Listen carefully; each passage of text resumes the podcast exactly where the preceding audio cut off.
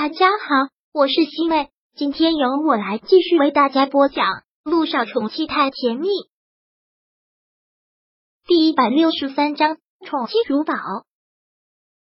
看小九穿着露肩的晚礼服从里面跑出来，陆亦辰还真是被惊艳到了，连忙下车将自己的衣服脱下来，跑过去裹住了他的瑟瑟发抖的身子。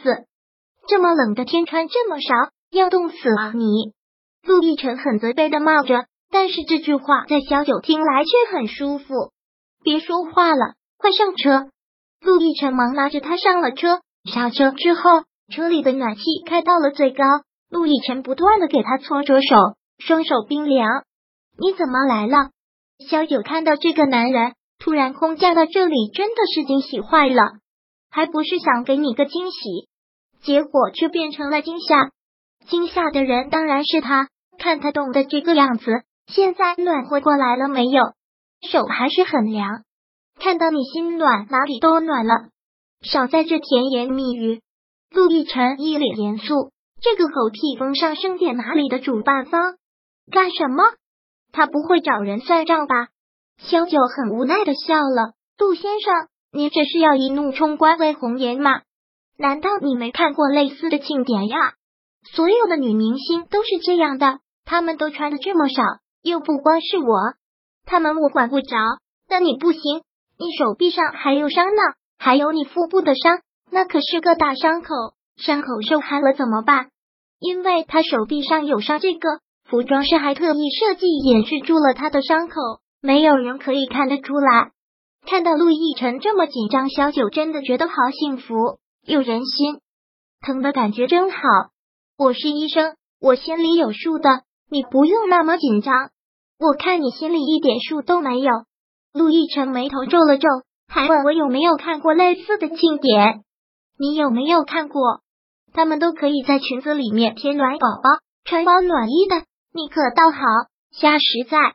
萧九当然知道有这种操作，但是走得急就给忘了。吃一堑长一智吗？下次知道了，下次我在裙子里面套个毛裤。一条不够，那就两条。嗯，萧九脸上一直挂着笑容，特别甜蜜的。知道就好。杜奕辰问道：“吃饭了没？”吃了，不过这会儿又饿了，可以申请去吃个夜宵不？你穿成这样，去哪里吃夜宵啊？回家我给你做，就等你这句话呢。萧九忍不住搂着他的脖子，在他的脸上狠狠的亲了一下。他真是爱死这个男人了，怎么就都这么贴心？走吧，回家。陆亦辰对司机吩咐了一句，车子发动起来。透过后车镜，陆亦辰很清楚的看到了一直停在路边的那辆车，直到车子拐弯，那辆车消失在自己的视野里，陆亦辰才收回了目光。坐在车内的萧谈手里拿着萧九的外套，慢慢的攥紧。当他发现他的外衣。没有拿，他就想也不想的送来了。结果看到了那么的爱的一幕，真是让他觉得可笑。往做好人，车内的温度很高，小九现在觉得浑身都很暖和。最关键的，就像是他说的，只要是心暖，哪里都暖了。车子一直停到了地下车库，下了车，陆亦辰就一直搂着他进了电梯。一回家，陆亦辰先将空调打开了。陆亦辰烧开了水，给他倒了杯热水，先喝杯热水暖暖身子。嗯，萧九接过来，水温透着玻璃杯传到他的掌心，好烫啊！你怎么突然空降到这儿了？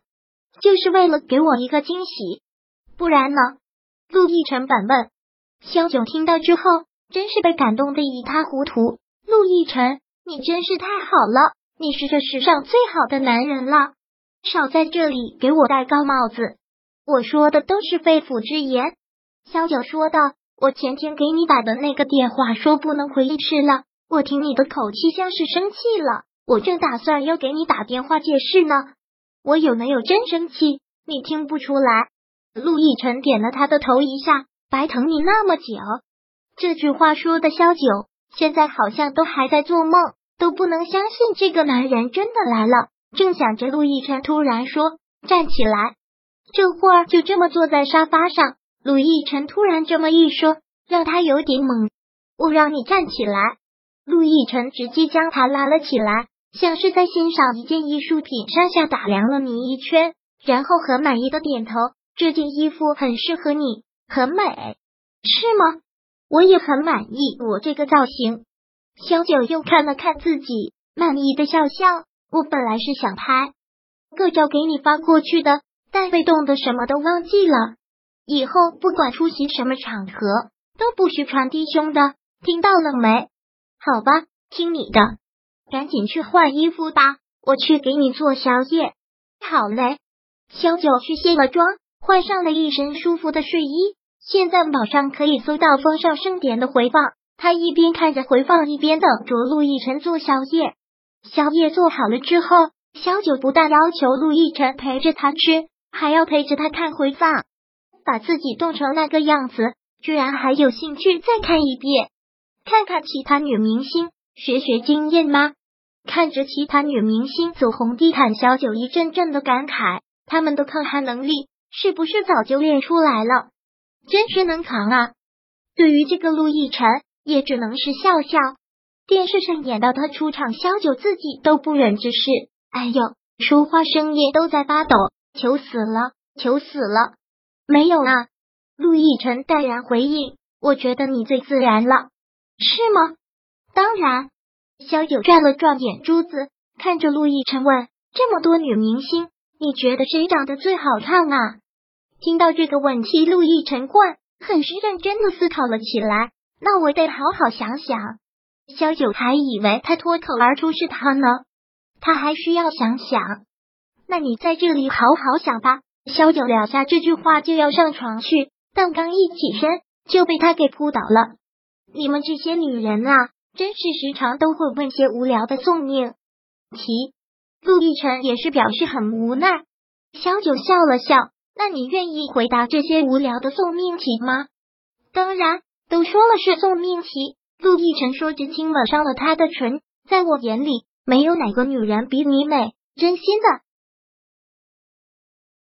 第一百六十三章播讲完毕。想阅读电子书。请在微信搜索公众号“常会阅读”，回复数字四获取全文。感谢您的收听。